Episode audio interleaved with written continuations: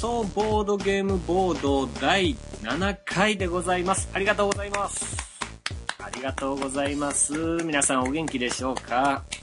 えー、改めまして暴走ボードゲームボードパーソナリティのコウジと申します。よろしくお願いします。ねえ。えー、この暴走ボードゲームボードこのポッドキャストはボードゲームが好きでも一緒にやる友達がいない。そんな私がじゃあ好きなゲームを紹介しながら友達も一緒に募集しようと。いう画期的なポッドキャストですということでやらせていただいておりますけれども、えー、今回が第7回と、えー、いうことで前回はですねえー、番外編ということでドイツに行ったお話をしましたけれども、えー、久々の通常会とえいうところでしょうかね。え、今日もベラベラと自宅で喋っていきたいと思っております。よろしくお願いします。ねえさあ、いやね、結構前ゲームの話をしてから空いてるので、何をしようかなと。まあ、その、紹介するゲーム何しようかなと思ったんですけども、まあ、今日は、後ほど話したいこともたっぷりあるので、まあ、サクッといけるような、えー、タイトルを持ってきましたよ。意外と、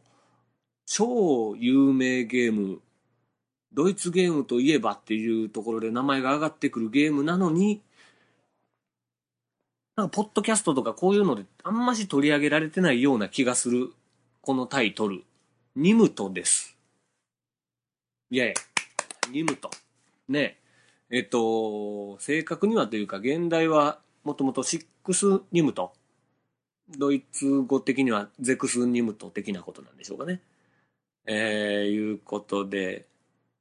このゼクスニムトっていうのは日本語で直すと6枚取れっていうことらしいですね。それがもう日本語版になったらニムトになるんですから、ゼクスが6ですからね。ニムトはもうトレーでしょうね。トレっていうゲームですよ。ね、なかなかインパクトのあるタイトルです。ね、ニムト。これはね、ドイツゲームをちょっとでもこう知ってる方だったら絶対知ってるぐらいの超有名タイトルですね。えー、ゲームの、えー、紹介をいたしますけれども、基礎情報として、まあ、メーカーはアミーゴというね、えー、まあ、カードゲームをよく出してる、えー、ところですね。僕、カードゲームたくさん、たくさんというか、持ってるボードゲームのほとんどがカードゲームなんですけど、えー、その中でもやっぱアミーゴのやつが多いですね。え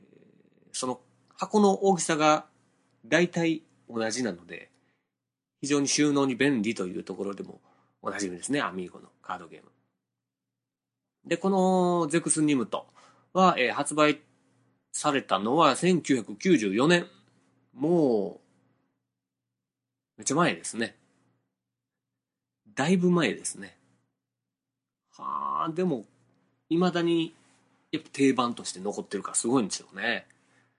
で、作者も、えー、有名な方、有名なボードゲームデザイナーの方ですね。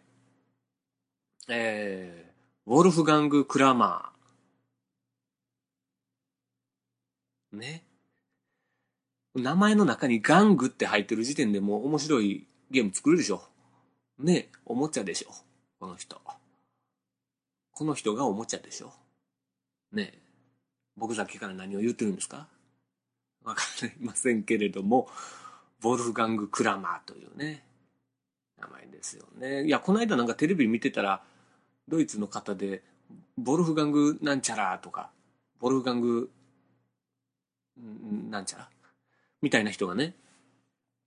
あの、いましたけど、ボルフガングって結構定番の名前なんでしょうかね。めちゃいかつそうですよ。かっこいいでしょ。まあそんな強そうな名前のボルフガング・クラマー。この人が作ったと、えいうゼクスニムと。これプレイ人数もかなり広くてですね、えー、非常にいろんな場面でできるゲームということなんですけれども、えプレイ人数は2人から10人となってますね。11人とかでもできそうな気はしますけどね。まあまあ、そこまで行くともうわけわかんないってことなのかな？わかんないけれども。それぐらいいろんな場面で2人しかいなくてもできるし、大勢いてもできるしっていう。しかもカードゲームなんでちっちゃいんでね。非常に持ち歩きにも便利と、携帯性もあるということでね、えー、かなり浸透してるこのゲームなんですけれども、これのね、今のこの、まあ、このポッドキャストは説明書をいじるっていうね、スタイルをやっていこうかなと思ってやってますけども、ルールは超シンプルなんですよ。なんですけどもね、えー、まあ、カードゲームなんですよ。なんですけど、これね、いつもその説明書のゲームのテーマみたいなところをいじったりするんですけど、これね、説明書のやつ見てもあんまりテーマ書いてないんです。まあ超シンプルですから、そんなテーマもクソもっていう感じなんでしょうけど、ほんでまあ、簡単なルール説明がバッと書いてあって、その最後にちょっとテーマ的なのが一瞬だけ載ってるんでね。載せる必要あったのかな？みたいな、よくわかんない感じを皆さんには感じ取っていただきたいなというところで。ちょっとまあ、ルール説明も兼ねてね、えー、読んでみたいと思いますけれども、えー、テーブルにはカードの列が4つあります。プレイヤーは自分の手札から出すカードを1枚選びます。全員が選び終えたらカードを一斉に表向けにします。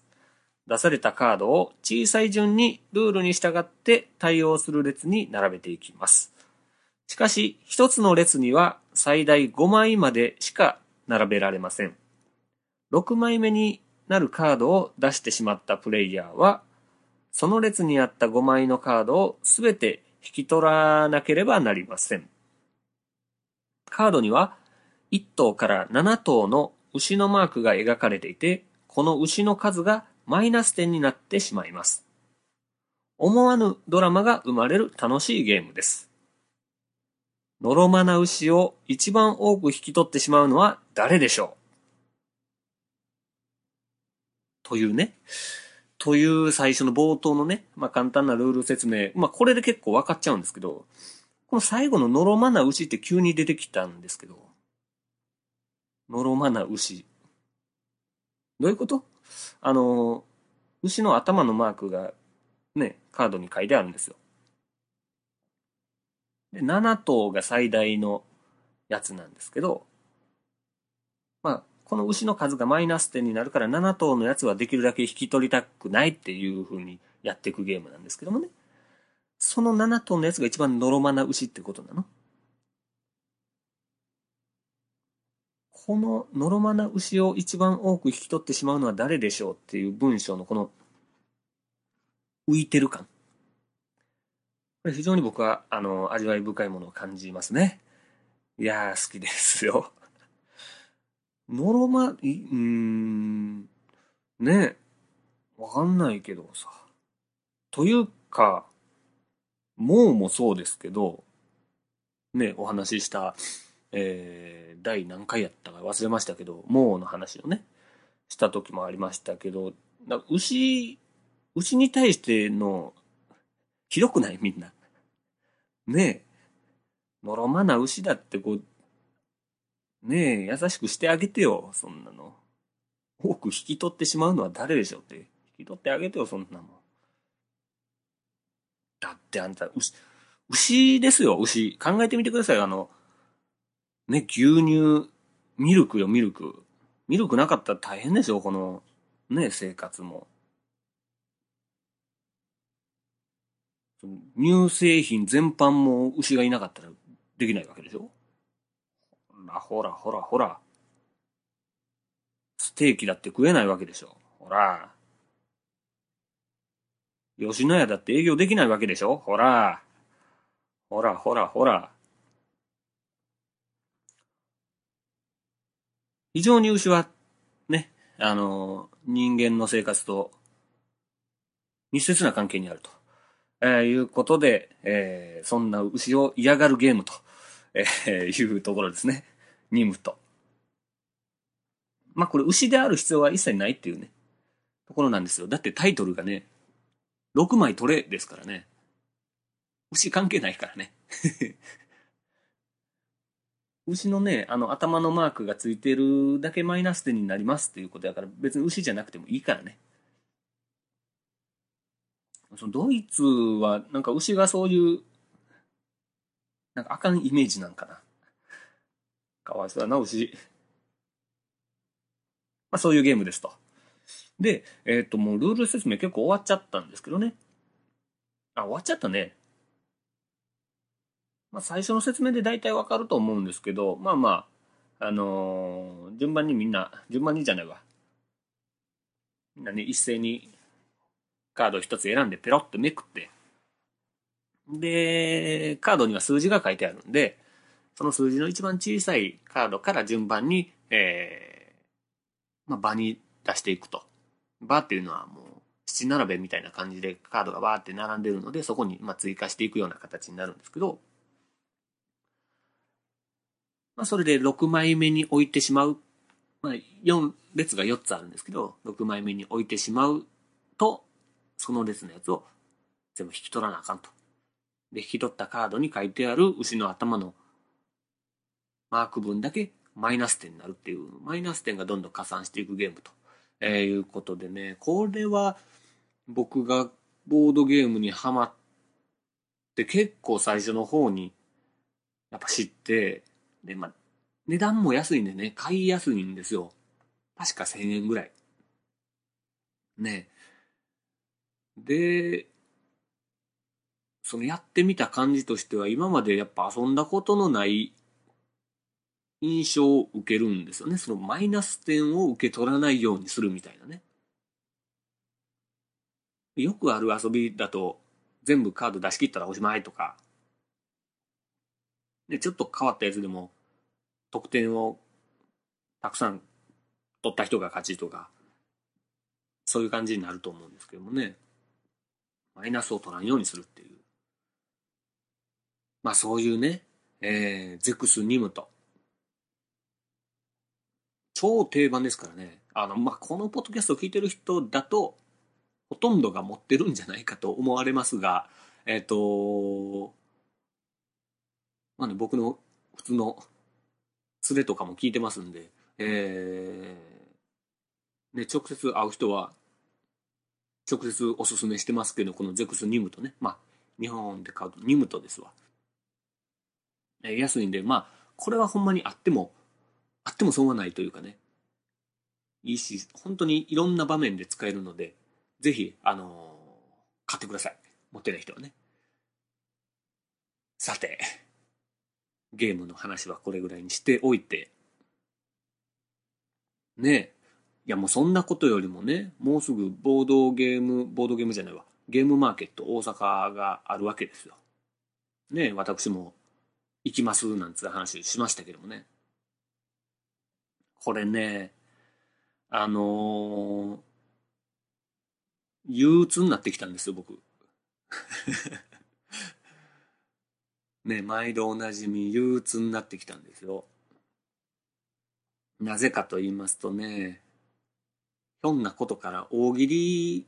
の対決、対決というかね、まあ大喜利することになってしまったと、えー、いうことなんですね。まあね、この話知ってる方、ツイッターをやってる方は、なんかいろんな流れを知ってるかとは思うんですけども、改めてちょっと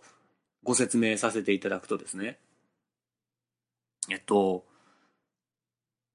時系列に説明していきましょうかね。僕がこのポッドキャスト、暴走ボードゲームボードをする前の話ですわ。同じボードゲーム系ポッドキャストで、ボドバラっっていう、まあ、番組というか、ポッドキャストがあるんですね。えー、ボードゲームとバラエティを融合させてる、ボドバラっていう、えー、ポッドキャストがあって、それの私はリスナーだったわけですよ。すごい面白くて、えー、ずっと聞いてますと。えいうことで、で、そのボドバラの内容っていうのがですね、もう完璧に他のポッドキャストのね、話をしてますけども、まあ、ボドバラは、ボードゲームとバラエティを融合させてるということで、まあ、大喜利ボードゲームに関する大喜利をしたり、謎かけをしたりですね。そういうまあバラエティ番組の要素を取り入れてるやつですごい面白いんですけども、で、僕も、えー、プライベートで大喜利をやるぐらい好きなんですけど、そういうね、まあお笑いとかすごい好きなんで、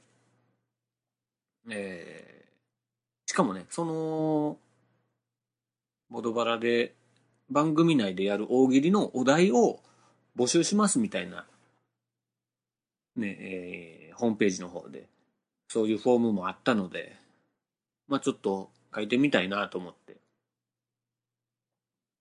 カルカソンヌのコマを目に入れるっていう名前で、ペンネーム的なやつで、あのー、大喜利のお題を投稿してたわけですよ。そしたら、その番組内で結構その大喜利をやってくれたりとかしてですね。うん、あの、このお題難しいわなんて言われつつも、いやでも、ね、なんか、全く知らない方ですけど、好きな番組でね、自分のやつが読まれるなんて嬉しいじゃないですか。ね、ほん、それすごい嬉しくて。で、あと、あの、その大喜利ボドバラで番組でやった後に、えー、そのお題をツイッターで他に回答募集しますみたいな感じでツイッター大喜利っていうのもやってるわけですよ。で、えー、僕も大喜利そのお題出すだけじゃなくて自分でも答えたいということでねそのツイッター、ね、このポッドキャストをするときにするときにかな、うん、始めたのでそれで大喜利のホームにも参加してたわけですよね。でまあそれぐらいの時期から僕もあの暴走ボードゲームボードをやりだしたと。いうことでね。まあボドバラも本当にこの暴走ボードゲームボードをやるきっかけになってるので、ボドバラチルドレンと言っても過言ではないかなと思うんですけども、まあ、時は経ち えっと、この間ね、あのー、まあ、ゲームマーケットに着ていく服って何着てこうかなと思って、そのほんまに行ったことないんで、どういう雰囲気なのか、写真とかではね、あの、ホームページじゃないわ。まあ、ホームページか。ホームページとかネットとかでいろいろ出てるけども、実際みんなどんな格好してんのかなと思ってわかんないですよ。すごいラフなのか、意外とかっちりしてるのか、どうしようかなと思って。で、まあ、つぶやいてみたんですよね。どんな服着ていったらいいのかな、つって。つぶやいたら、別に測っ測ってなかったんですけど、測らずとも、なぜかそれが大喜利のお題みたいな感じになってしまって、そのいろんな方から意見をもらうんですけど、なんか、かね、スーツの下はパンツを履かないとか、お尻に USB を挿すとか、ね、そんな人がおったらもう僕、ゲームマーケット行かないですけどよ。危ないから行かないけど、まあね、そんないろいろ言ってくださってありがたいんですけど、まあ、大喜利みたいになっちゃったね、みたいな、思って、うわ大喜利みたいになってもたって言ってつぶやいたらですね、その、ボドバラの、そのツイッターの大喜利で、よく投稿してる、面白い投稿してる、えー、ジャンゴさんっていう方がいらっしゃるんですよ。まあこれもツイッターのアカウント名ですけど、本名じゃないと思いますけど、ジャンゴさんね。が、えっと、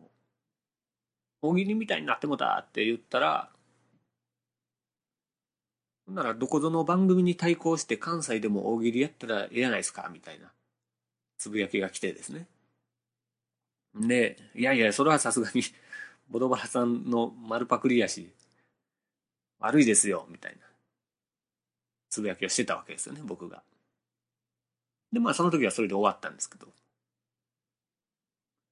そしたらそのつぶやきのやりとりを見てた、その、ボドバラの MC、お二人でやってるんですけど、MC ヤンさんと MC 大橋さんという二人でやってるんですけど、そのヤンさんの方ですね。ヤンさんの方だったかな。ゲスト出演したいってことですかっていうつぶやきが来まして。びっくりしました、僕もね。ええー、と思って。いやね、あの、ボドバラにゲストでね、今までお二方ですかね、出てますけども、まあ、大喜利するわけですよ。でね、やっぱ、実際にその場でバーンとお題が出て答え、バッと答えるのはほんまに難しいと思うんで、まあプライベートでもちょこちょこやるんでわかるんですけど、むずいんですよね。だけど、だから、まあ怖いんですよ。怖いなと思ったんですけど、好きな番組から、ひょっとしたらこれ出演依頼、オファーをいただいたということで受け取れば、すごいことやなと一瞬思ってですね。で、え、出れるんですか？みたいなつぶやきをしたことが、すべてのことの発端になっててですね。そっからいろんな方が、まあ、これ全部ツイッター上の話ですよ。ツイッター上の話ですけど、そしたら、まあ、主に、主にジャンゴさんが、主にジャンゴさんがね、もう、あることないことをもう生やし立てて、生やし立ててね、ことを大きくしていった感はあるんですけど、まあ、東西大喜利戦争じゃいいみたいな感じになっちゃってですね。なんか知らん間に関西代表みたいな感じになってきても、非常に荷が重い状態なんですけどもね。まあ、すべては、まあ僕が出てるんですか？みたいなこと言ったから、言ったからなんやなと思って、まあ、ね、もし、あのー、ね、大喜利一緒にさせていただけるということでしたら、ね、あのー、ご迷惑かけない程度に、えー、頑張りたいと思いますけれども、うーん、不安やな。おい不安。押し寄せる不安。ね、恐怖。いや、でもね、いや、でも、でも楽しみなんよね。いやあその今回のボードゲーム、ボードゲームじゃないわ。えっと、ゲームマーケットは、その行く、行くの自体も初めてなんで、このゲームマーケット自体もすごい楽しみなんですけど、どんな雰囲気なんかも全くわかんないんですけどね。それよりも、この、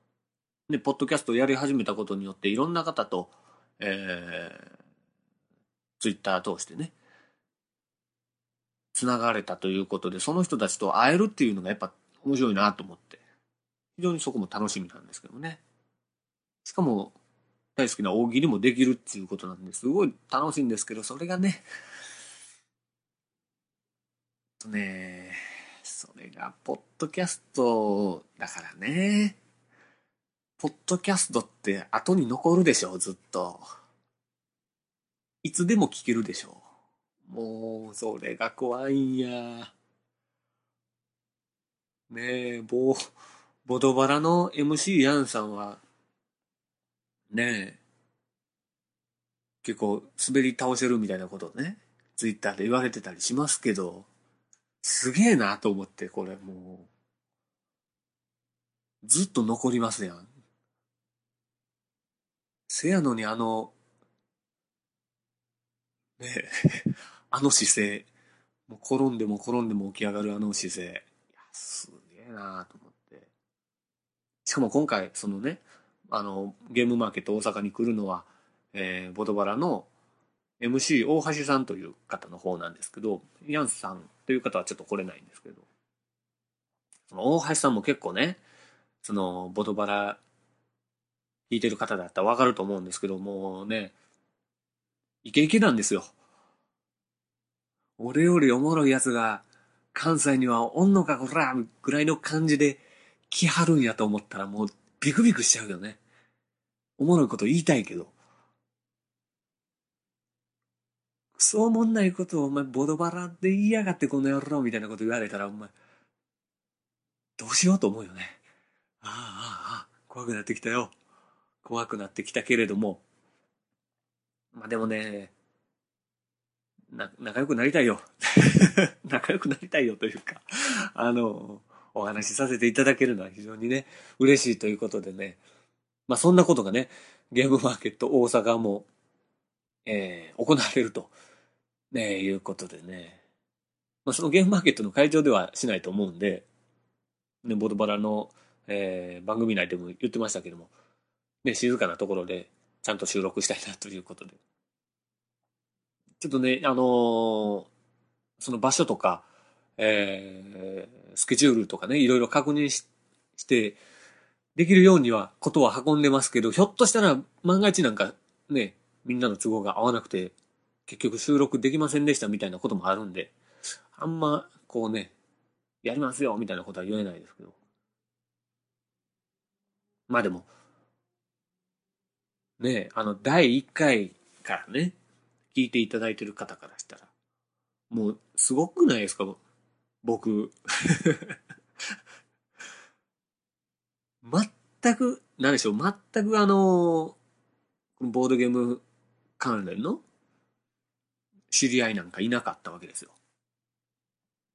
それが、それがそれが、ポッドキャストってすごいなってちょっと思いますよね。いやー、なんかね、あのー、僕と同じようにこうゲームマーケット大阪に行くのは、あの、いろんな人に会えるのも楽しみなんです、みたいな言つぶやいてる方もいらっしゃって、コージさんもそのうちの一人ですよ、みたいなこともね、言ってくれるようになって、そんな、つい最近までほんまに一人で説明書を読んでシミュレーションしながら遊んでたような僕をですよ。会えるのを楽しみにしてる人がいるなんて言われたらもう泣い泣いちゃうでしょ。ね今はもうちょっともううるうるきちゃいますけどね。なんかわかんないけど最近もうめっちゃ泣くんですよ僕。わかんないけど。テレビとか見てても、ちょっといい話やなとか思ってちょっとすぐ泣いちゃう。泣くな原ちゃんとか見ててもすぐ泣いちゃうからね、僕ね。ね、どうしたんでしょうか？わかりませんけど。大喜利の時も泣いちゃうかな、俺。まず、ボドバラの、その、おはさん、MC 大橋さんに会えて泣くでしょ。お会いできましたつって泣くでしょ。ファンなんですつって。で、大喜利始まって全然答えられんで泣くでしょ。答えたら答えたで全然思んなくて、ボコボコに言われて泣くでしょ？もう、泣くね、俺。ねえ。ああ。ねいや、でも泣くことはいいことですよね。わかんない。わかんない。まとめようと思ったけど、まとまらんけどもね、これ。まあ、そんな、ゲームマーケット大阪近いということでね、非常に楽しみですよ。もうね、大喜利、のね、わかん、わかんないですよ。この暴走ボードゲームボードの収録もさせてもらえるのか、むしろ多分そんな時間もないんで、大喜利するとなったらやっぱボードバラの番組でやった方がいいと思うんで、ボドバラの収録になるのかなと思うんですけど、それもどれぐらいの時間取れるかもわかんないんですけどね。なんかね、でも、そうなったらボドバラさんに出るということになるんで、これで滑り散らかしたらもうえらいことでしょ。わざわざ、MC 大橋さんも忙しい中こう、こっち来るわけでしょ。こっちというかね、あのー、大阪にわざわざ出向いてきて収録して、出たい言うて来たゲストがボロボロに滑り散らかしてこう場を荒らして帰っていくなんてなったらもう嫌じゃない？逆の立場だったら俺もうすごい嫌やもん。だからちょっとね失礼なことになったらあかんなと思ってちょっと大喜利特訓しとこうかなと思ってね。あの僕プライベートの Facebook プライベートって別にこれも仕事じゃないからあれやけどもね、あの、Facebook の自分の個人、なんつうんですか、個人のアカウントで、あの、Facebook の投稿も、別に皆さん、ルールは決まってないんでしょうけど、僕なんでかずっと、まあこれは何年もにわたってですかね。わかんないけども、大喜利のお題を投稿して、それに対してコメントでみんなが、まあ、友達のみんながこう、答えて、回答してくれたり、自分が回答したりして、面白い回答にはいいねをつけるみたいなね。やつをなぜかずっとやってるので、そっちも駆使しながら、ちょっと大喜利をね、今特訓してるところですよ。ねえ。いやー、面白くなりたいな。マジで面白くなりたいな。何の話やったっけ 面白くなりたいという話になっちゃいましたけども、まあそんなこ、そんなこんなで、ゲームマーケット、ね、行ってきますよ。非常に楽しみですよ。どんな感じなんでしょうね。わかんない。そのゲームも僕もすごいいっぱい買うのか、どうなのか、そんな暇もあんましなかったりするのか、わかんないけど、楽しんでいきたいと思いますんでね。まあそんなこんなで、えー、今回はお開きにしたいなと思うんですけれども、えっ、ー、と、まあ告知しておきましょう。この暴走ボードゲームボードは、えブログで配信しております。URL は http コロンスラッシュスラッシュ bodobodo.seesaa.net http コロンスラッシュスラッシュボドボド .caesar.net です。また iTunes ストアでもこのポッドキャストはダウンロードまあ、購読できるようになってますので、えー、そちらでぜひ聞いていただけたらと思います。また、えっ、と、レビュー、レビューじゃない、あ、レビューか。まあ、コメントとかも、あのー、もしお暇でしたらね、あのー、していただければ嬉しいなと思います。そして、あの、星を何個つけるみたいなやつもあるんで、ね、あのー、ずるずるっと、星5つなんてね、つけてもらえたら嬉しいななんて思っております。えー、そちらぜひチェックしていただきたいと思います。また、えー、暴走ボードゲームボードは、えー、Twitter の公式アカウントを持ってます。えー、アカウント名は、アットマーク、BOARD-GAMEBOUDOU、アットマーク、ボードゲームボードウです。ぜひフォローしていただきたいと思います。えー、また、Facebook の方でも、えー、暴走ボードゲームボードの公式ページを作っておりますが、えー、っと、ちょっと、サボってますね、Facebook の方はね。あの、写真も載っける言ってたのに載っけれてないので、えー、ちょっと今からね、あの、この編集、この回の編集作業が終わったら、いろいろと、えー、Facebook の方もちゃんと手を入れていきたいと思っております。えー、ぜひ、Facebook の方もいいね押してください。よろしくお願いします。ということで、えー、次回収録はもうあれでしょうね。そのゲームマーケット大阪の日になるのか、えー、それが終わった後撮るのか、わかりませんけれども。えー、まあ、とにかく、で、他のポッドキャストさんはこのゲームマーケット大阪でこうね、インタビューとかしたりするかもしれないですけども、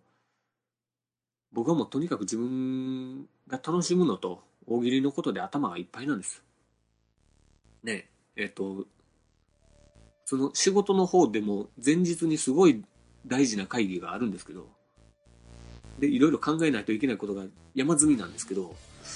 そんなことよりも大喜利の方が僕は気になって知らないですからね。もう仕事が手につかんですよ。もうね、こうなったら、ね、いっぱい面白い回答したいなと思います、頑張ります。ということで、えー、暴走ボードゲームボード第7回。今回はニムと、そして、えー、もうすぐゲームマーケット大阪があるぞ。行ってきますよ。大喜利やりますということでした。えー、ぜひ次回も楽しみにお待ちいただきたいと思います。よろしくお願いします。それでは、さようなら。